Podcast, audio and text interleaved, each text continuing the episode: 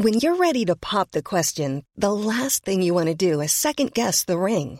At Bluenile.com, you can design a one-of-a-kind ring with the ease and convenience of shopping online. Choose your diamond and setting. When you find the one, you'll get it delivered right to your door. Go to Bluenile.com and use promo code LISTEN to get $50 off your purchase of $500 or more. That's code LISTEN at Bluenile.com for $50 off your purchase. Bluenile.com code LISTEN. Bonjour, c'est Zoé de Louis. Ça fait maintenant deux ans que j'ai la chance de travailler pour Louis Média et que vous entendez ma voix sur vos podcasts préférés. Travailler pour quelque chose qui a du sens pour moi, c'est essentiel à mon épanouissement au quotidien. Et vous, comment se passe votre relation au travail? C'est plutôt épanouissant et enthousiasmant ou plutôt boule au ventre et des motivations? Si vous êtes dans le deuxième cas et que vous comptez chaque semaine le nombre de jours qui vous séparent du week-end ou des prochaines vacances, je vous recommande plus que jamais le parcours Chance, partenaire d'émotion. Chance est une communauté d'entraide professionnelle pour aider chacun et chacune à trouver sa place dans le monde du travail. La communauté Chance a une méthode unique qui a fait ses preuves. La première étape, c'est celle du bilan de compétences. En trois mois seulement, vous allez pouvoir redéfinir vos objectifs pro et renouer avec ce qui vous anime vraiment, avec l'aide d'un coach professionnel qui vous sera dédié. La deuxième étape, c'est celle du passage à l'action. Une fois votre projet défini, toute la communauté Chance sera à vos côtés pour donner vie à votre projet. Un collectif hyper engagé, prêt à vous épauler et à vous ouvrir son réseau. Si ce message résonne en vous, je vous invite à vous rendre directement sur le site chance.co pour faire le point gratuitement avec un conseiller et changer ce qui ne va pas ou plus dans votre vie pro. Bonne écoute Louis.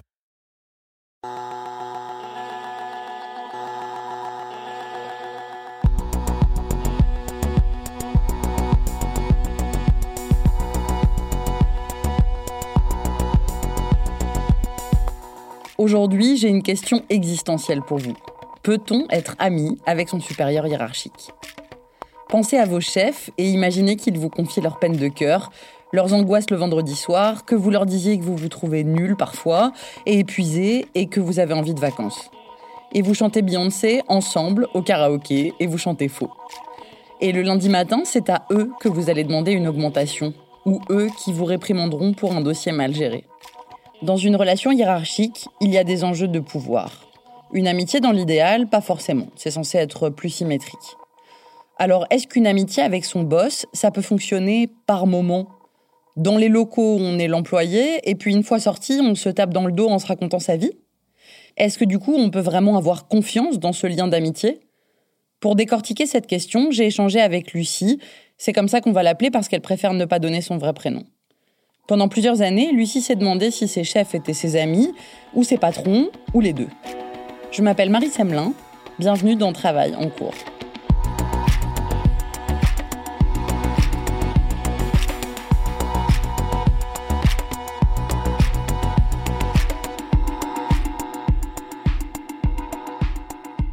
On est en 2015. Lucie finit ses études de graphisme et un jour elle reçoit un coup de fil d'un autre graphiste assez réputé qu'elle a croisé pendant sa formation. Il vient de monter son agence avec deux autres associés et il lui propose de travailler sur un gros projet. Elle, elle est un peu étonnée parce que oui, ils ont échangé, mais de manière assez informelle, pas vraiment sur son travail. En tout cas, elle accepte. J'ai l'impression à ce moment-là, en tout cas, que c'est aussi un choix du cœur et pas trop un choix comme un entretien d'embauche où où je serais arrivée dans un endroit où je connais personne et où on juge vraiment mon travail. Là, il y avait aussi une question de personnalité, en tout cas, j'avais l'impression. Et puis plus tard, il me dira qu'il a toujours su assez vite les gens avec qui il avait envie de travailler ou pas. C'est assez beau, quoi.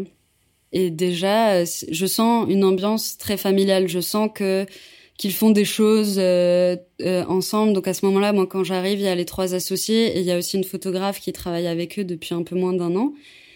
Et voilà, je sens que, que les discussions sont très amicales. Je sens que tout le monde connaît un peu la vie de tout le monde, connaît un peu euh, les, les voilà, les, je sais pas, la vie sentimentale, la vie familiale. Ils se connaissent quoi. Et donc moi, j'arrive au milieu et puis au début, c'est timide et puis il commence à me poser des questions sur ma vie amoureuse, je crois, où tout de suite j'ai une réaction, mais euh, en fait, ça te regarde pas. Et puis, euh, et puis c'est assez bizarre. Enfin moi, je voilà, je sors de l'école, c'est ma première expérience. Et donc, euh, et donc, euh, je petit à petit, je commence à m'y faire. On, rigole beaucoup parce que c'est c'est quand même des, des personnes qui sont enfin qui ont beaucoup d'humour. voilà, c'est très drôle, c'est très joyeux. Et il y a ce gros projet sur lequel moi je travaille et, qui ou sur lequel tout le monde est voilà il y a une effervescence en fait de groupe autour de ce projet autour du tournant qui est en train de prendre euh, le studio à ce moment-là parce qu'on passe de trois associés qui travaillent ensemble à une équipe de cinq avec un stagiaire de temps en temps. Et puis euh, voilà c'est un peu tous les jours dimanche on fait des, repas incroyables avec entrée plat dessert euh, fromage et, et, le tout est très familial même l'endroit dans lequel on travaille assez vite, il y a une espèce d'énergie de groupe qui s'installe, une espèce de d'osmose. Pour moi, c'était le travail idéal en fait, parce que je me dis, j'ai j'ai fait mes études, j'avais envie de travailler dans le milieu culturel. Là, j'arrive, j'ai un super euh, une super place dans un studio avec des, je travaille avec des gens que j'apprécie, que j'ai envie de voir le matin. Et j'ai envie de faire des blagues avec eux, j'ai envie qu'on aille chercher un goûter à la boulangerie. Et puis en même temps, il y a, y a le travail en lui-même qui est vraiment euh, passionnant pour moi parce que on travaille pour des musées, euh, voilà, on c'est c'est le travail rêvé et j'ai beau travailler beaucoup et j'ai beau être très impliquée puisque j'avais très peur en fait qui me qui, j'avais très peur qu'il me vire. Donc euh, les premiers mois, j'étais à la fois en train de m'attacher, à la fois en train de me dire mais si je suis pas à la hauteur, ça veut dire qu'on va devoir euh, enfin je vais devoir arrêter alors que c'est vraiment super et donc il y avait toute cette ambiguïté aussi qui je pense est en fait enfin avec le recul, je me dis que c'est aussi lié à cette super entente parce que tu te dis bon bah si je fais mal mon travail, peut-être qu'on me le dira pas.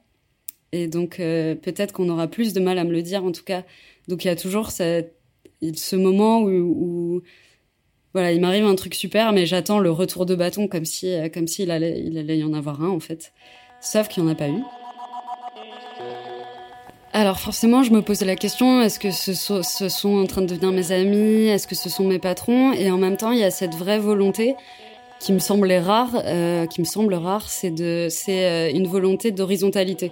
C'est-à-dire que moi, je suis arrivée et on m'a dit tout de suite tu fais partie de l'équipe comme nous, ta voix compte comme la nôtre. Euh, il faut que tu prennes en main les choses, il faut que tu prennes en main les projets, il faut que tu existes en fait simplement dans ce groupe et que tu trouves ta place. Et donc ouais, en fait, euh, au début, il y a vraiment, euh, ils deviennent mes amis. En même temps, je sais pas trop comment me positionner. En même temps, il y a beaucoup de de moments où ils me rassurent par rapport à ça, en me disant que que être associé, c'est rien en fait. Symboliquement, c'est quelque chose, mais dans les faits, ce serait rien de plus si j'étais associé. Sauf que là, euh, j'arrive, je suis dans une équipe, je suis avec trois mecs, je suis une fille, la personne, l'autre personne qu'ils emploient, c'est une fille, et en fait, face à des clients, c'est très compliqué parce que eux, ils ont beau être inclusifs, ils ont beau dire euh, ta voix compte, euh, tu peux parler autant que nous, comme tu le sens, quand tu le sens. Face à des clients, surtout des clients d'institutions culturelles, dans les, enfin qui qui sont régis par des schémas en fait où ce sont souvent des hommes en direction et des femmes qui travaillent pour cet homme, ces hommes. En fait, euh, moi voilà, j'arrive, je suis jeune, donc donc je suis pas du tout prise au sérieux. Et eux, en fait, ils m'ont poussé, enfin, ils me poussent à, à m'affirmer. Du coup, ils me poussent à, enfin, on avait des discussions, ils me disaient, écoute, c'est toi qui dois prendre le, la, la place dans les réunions, c'est toi qui dois être déterminante dans ces réunions, c'est toi qui dois montrer que tu es capable, en fait, de, de le faire parce que tu sais de quoi tu parles. Puis voilà, petit à petit, en fait, euh, on, on commence à boire des bières le soir, on commence à se voir le soir. Euh, et puis, il se trouve que la photographe euh, a une maison à la campagne, donc on commence à se dire ah tiens si on s'organisait un week-end à la campagne et donc on part à la campagne et donc on est tous ensemble, on danse beaucoup. Enfin quand on se voit, on se voit beaucoup les week-ends. À chaque fois on, on rigole beaucoup, on boit, on danse. Voilà, j'ai le souvenir de, de, de jouer à beaucoup de jeux de société, de faire des monts d'or à la cheminée, de faire euh, une grosse côte de bœuf à la cheminée aussi, de très bien manger, de beaucoup rigoler. Et en fait, à ce moment-là, je partage mon expérience avec mes amis, ma famille. Euh, et je pense que c'est, ça semble assez normal, j'ai l'impression, quand j'en parle. Néanmoins, la chose qui ressort aussi, c'est que je travaille beaucoup et que je pense beaucoup au travail. Et notamment avec mon copain de l'époque, c'est vrai que c'était aussi une discussion parce qu'il comprenait très bien euh, notre amitié, il comprenait, il voyait, il la voyait, même il la vivait. Euh, on faisait beaucoup de de choses ensemble et c'était super, mais il y avait aussi cette pression euh, que je me mettais sur le dos qui était liée au fait de ne pas décevoir mes amis, qui était liée au fait de faire vivre cette agence comme si c'était la mienne, etc. Enfin, puisque en partie c'était la mienne aussi et j'ai contribué ou je contribuais à écrire son histoire. Et il y avait ce reproche qui m'est souvent fait de beaucoup penser au travail, de beaucoup être dans mon travail, de euh, faire des horaires parfois impossibles, de euh, euh, passer beaucoup de choses aussi sous silence justement bah, parce que par moments c'est normal il y a des petites frustrations mais ces petites frustrations je les exprime pas parce que mon amitié est plus importante et, me fait oublier aussi. Parce que je crois que je suis quelqu'un qui est qui est pas très rancunier en fait. Et du coup euh, voilà il y a il y a y a quelques enfin les, les, choses le temps passe les petites rancunes passent aussi tout va bien mais euh, il y a quand même cette idée parce que travailler avec ses amis c'est aussi Enfin, par exemple, passer un week-end avec mes amis, c'est aussi passer un week-end avec mon travail quelque part, puisque euh, je passe, euh, je passe mon week-end. Mais euh, voilà, mine de rien, on, on parle quand même de l'orientation de certains projets, on parle quand même de comment on aimerait que ça fonctionne, on parle quand même des petites choses qui dysfonctionnent, on se dit qu'on va faire mieux ou et en même temps, on parle de beaucoup d'autres choses. Donc c'est noyé dans, dans, dans plein de choses. Mais, mais voilà, il y a quand même ces, ces discussions-là qui, qui existent, quoi. Et donc là, on est vraiment sur euh, voilà une espèce de, de, famille. Euh, on travaille beaucoup, mais en même temps, on prend toujours des moments pour jouer ensemble ou pour faire à manger, où il y a vraiment il y a une amitié très forte, assez fusionnelle qui s'installe vraiment dans ce groupe. Et un jour, euh, la photographe s'en va. Et le truc, c'est que on, petit à petit, euh, enfin cette amitié qui rendait si simple tous nos rapports, on se rend compte aussi que ça rend un peu compliqué nos discussions de fond. Mes premières frustrations sont vraiment liées à mes horaires de travail. C'est-à-dire que j'ai le sentiment en fait d'être euh, et, c'est quelque chose que j'ai voulu. J'ai voulu faire partie à 100% de, de, de l'aventure, euh, mais c'est juste que j'ai le sentiment d'être d'être chargé quoi, chargé en termes de travail. Et, et donc j'ai l'impression de travailler beaucoup et j'ai l'impression qu'ils s'en rendent pas forcément compte. Et j'ai l'impression, euh, sans jamais. En plus, ils me reprochent vraiment rien. Hein, c'est vraiment euh, à mon échelle où je me dis, ok, là, je sens que je commence à être épuisée par le travail. Je commence à avoir de plus en plus de responsabilités, ce qui est ce que je voulais, ce que j'ai toujours voulu. Mais aussi, ça commence à, de fait à être de plus en plus lourd. Et donc, euh, mes premières frustrations sont vraiment liées à ça, sont vraiment liées à mon temps de travail, à mon investissement et au fait que j'aimerais qu'on répartisse mieux le travail. There's never been a faster or easier way to start your weight loss journey than with PlushCare. PlushCare accepts most insurance plans and gives you online access to board-certified physicians who can prescribe FDA-approved weight loss medications like Wigovi and Zepbound for those who qualify. Take charge of your health and speak with a board certified physician about a weight loss plan that's right for you. Get started today at plushcare.com slash weight loss. That's plushcare.com slash weight loss. Plushcare.com slash weight loss.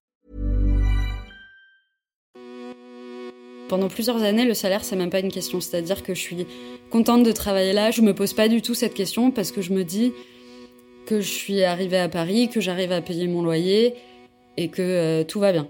Et en fait, au moment où l'argent commence à devenir une question, c'est le moment où, la structure change, où deux personnes s'en vont, on reste à quatre. Et donc, euh, la formulation, c'est euh, on va euh, former le noyau dur. C'est-à-dire, nous, on sera le noyau dur, il y a des personnes qui vont nous rejoindre et on essaiera de les intégrer aussi bien qu'avant si ça marche ou pas. Mais en fait, voilà, on est, on est Enfin, en tout cas, c'est comme ça que les choses me sont présentées. Je me sens noyau dur euh, à plein de moments et à d'autres moments, je sens aussi que qu'il y a euh, cette hiérarchie qui me rattrape. Et donc euh, petit à petit, voilà, il y a cette frustration qui s'accumule. Il y a aussi cette ambiguïté dans ma place, c'est-à-dire que je forme le noyau dur, mais je le forme pas vraiment ni en en termes juridiques, c'est-à-dire que je suis pas associée, ni en termes de salaire, puisque je me rends compte que, que aussi, euh, et ça, ça pour le coup, c'est en en ayant beaucoup parlé à d'autres personnes, je me rends compte que peut-être euh, euh, je gagne moins qu'eux et que, et que, et que, voire beaucoup moins. En fait, ça, c'est par exemple une zone d'ombre de savoir combien ils gagnent par rapport à combien je gagne. de savoir euh, le, chiffre d'affaires de la société, de savoir tout ça. C'est des choses qui ont toujours été tues et, et de part et d'autre. C'est-à-dire qu'au moment où j'ai posé des questions, j'ai eu des réponses timides, mais en même temps, euh, si je pose pas de questions, j'ai aucune information. Du coup, il y a eu ces, y a eu ces choses-là. Et donc, euh, c'est vrai qu'à un moment, je commençais à me dire, bon, bah, si je veux vraiment faire partie du noyau dur, il serait temps que je sois augmentée, parce que ça fait quand même quatre ans que je gagne la même chose, euh, que j'ai pris en, en responsabilité, en assurance, etc. Et que j'ai jamais osé demander ça. Sauf que j'ose pas le demander parce que ça veut dire avoir une discussion sérieuse et ça veut dire aussi me mettre dans la position d'employé. Et ça, j'ai pas envie, en fait.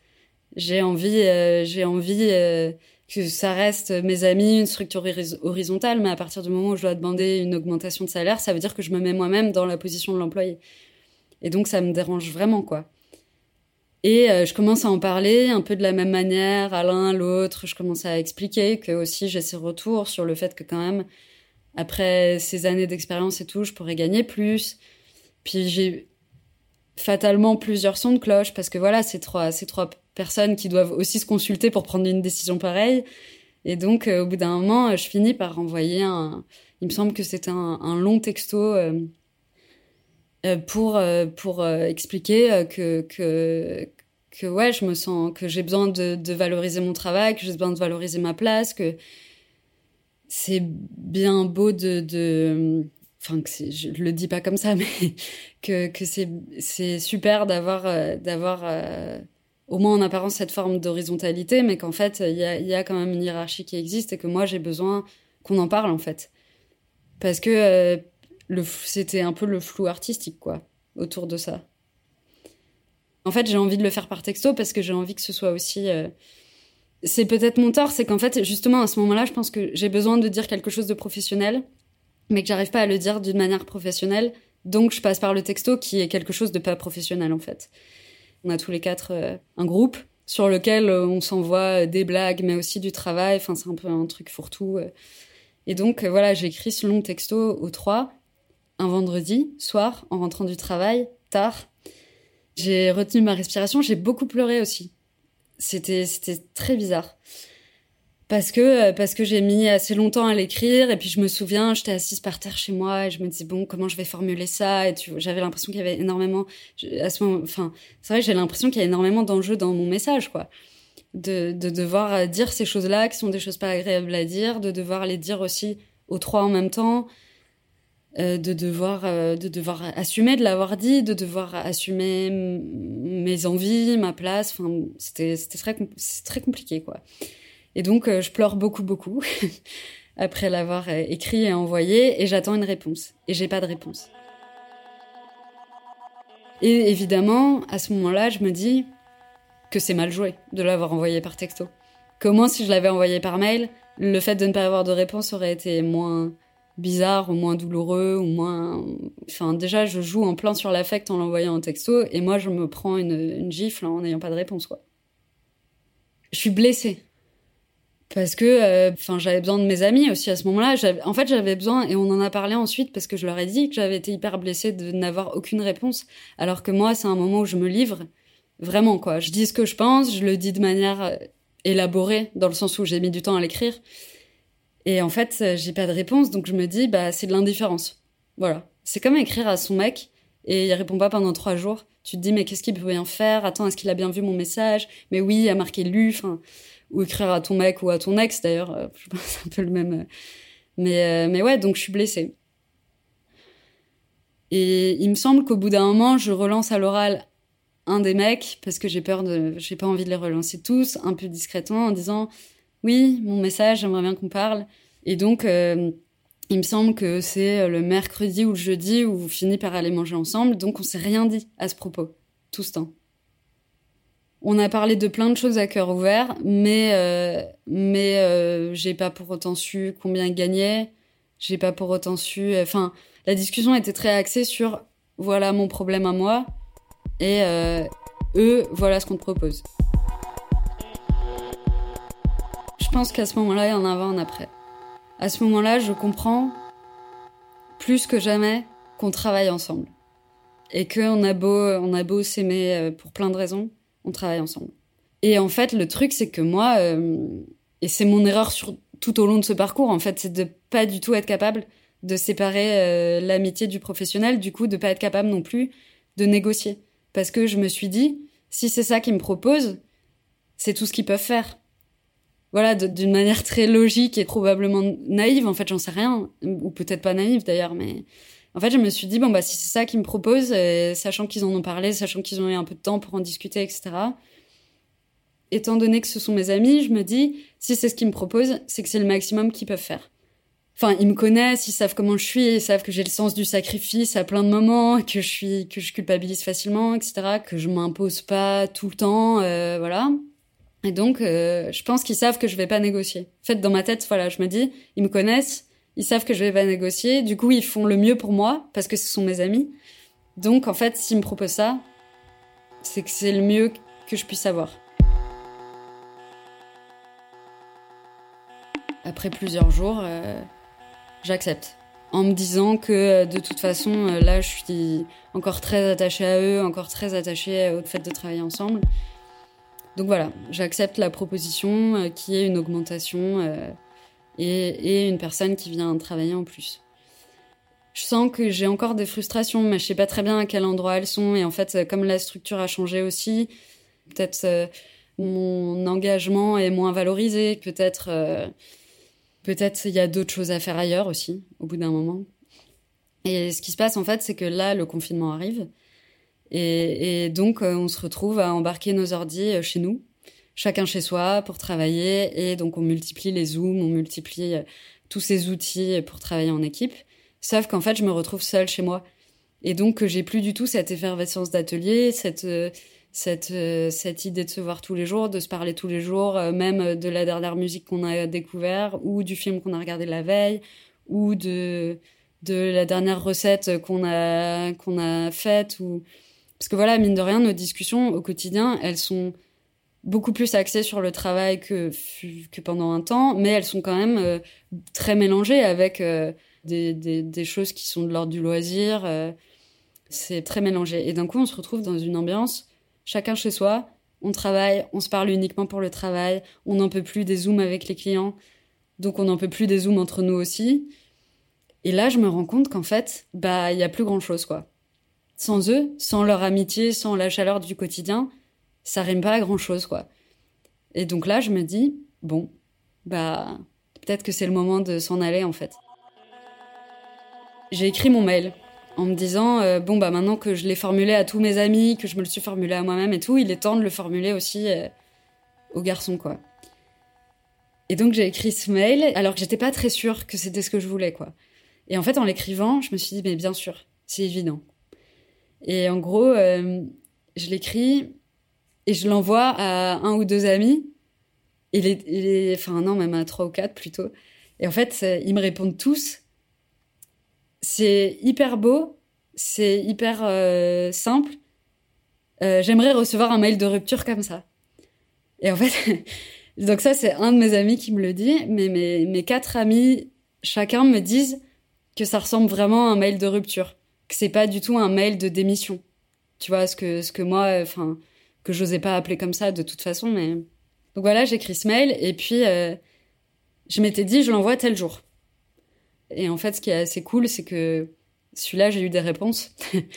et j'ai eu des belles réponses en plus euh, pour dire que qu'évidemment c'était compliqué pour eux d'envisager ça mais que mais qu'ils comprenaient et puis euh, du coup après on s'est vu on en a parlé et, voilà en fait euh, pour le coup mon mail qui était un mail professionnel mais en même temps hyper dans l'affect j'ai eu des réponses d'amis en fait. J'ai pas eu des réponses de patron et ça c'était trop bien. C'est vrai que par exemple, quand j'en parle à mes amis ou à ma famille, il y a toujours cette remarque de se dire euh, c'est sûr qu'ils en ont profité. Enfin, c'est sûr que que, euh, moi, euh, étant aveuglée par l'amitié, je me suis laissée faire sur plein de plans, etc. Et moi, en fait, j'arrive pas à savoir.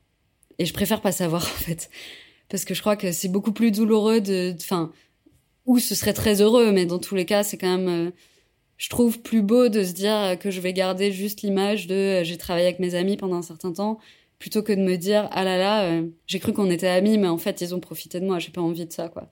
Puis je crois que ce serait pas constructif euh, ni au regard des cinq ans passés, ni au regard de notre amitié, ce serait bizarre en fait, je crois. Donc je préfère faire confiance sur ce truc-là. Vous venez d'écouter Travail en cours. On vous a aussi préparé deux bonus, toujours sur la thématique de l'amitié au travail. Louise Emerlet est chargée de production. Cet épisode a été monté et réalisé par Cyril Marchand. La musique est de Jean Thévenin et le mix a été fait par Olivier Baudin. Marion Girard est responsable de production, Maureen Wilson responsable éditoriale. Mélissa Bounois est à la direction des productions et Charlotte Pudlowski à la direction éditoriale. Vous pouvez nous retrouver là où vous avez l'habitude d'écouter vos podcasts. Deezer, iTunes, Spotify, SoundCloud. Vous pouvez aussi nous laisser des commentaires et des étoiles. Et si l'épisode vous a plu, n'hésitez pas à en parler autour de vous. Si vous aimez ce podcast, découvrez les autres podcasts de Louis. Émotion, Une autre histoire, Le Book Club, Entre, Manger. Enfin, pour nous raconter une histoire à propos de votre travail, vous pouvez nous écrire à hello at louismedia.com. À bientôt.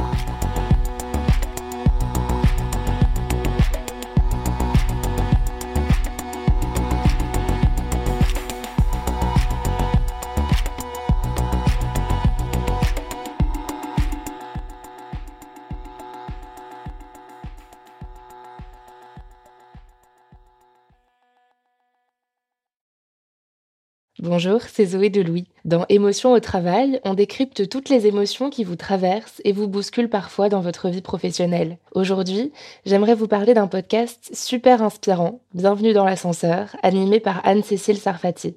Dans chaque épisode, elle reçoit des personnes au profil varié, médecins, responsables commerciaux, chefs d'entreprise, qui ont su gravir l'ascenseur social. Parti de rien, il et elle partagent leur parcours, leurs rêves, leurs doutes, leurs émotions dans lesquelles vous vous reconnaîtrez sûrement, et donnent des conseils pour oser monter dans l'ascenseur social quand on n'y croit pas pour soi-même. Alors allez découvrir ces belles histoires de réussite en écoutant Bienvenue dans l'ascenseur, disponible sur toutes les plateformes. Merci à Bienvenue dans l'ascenseur pour leur soutien, et bonne écoute Mom deserves the best, and there's no better place to shop for Mother's Day than Whole Foods Market. They're your destination for unbeatable savings, from premium gifts to show-stopping flowers and irresistible desserts. Start by saving 33% with Prime on all body care and candles. Then get a 15-stem bunch of tulips for just $9.99 each with Prime. Round out Mom's menu with festive rosé, irresistible berry chantilly cake, and more special treats. Come celebrate Mother's Day at Whole Foods Market.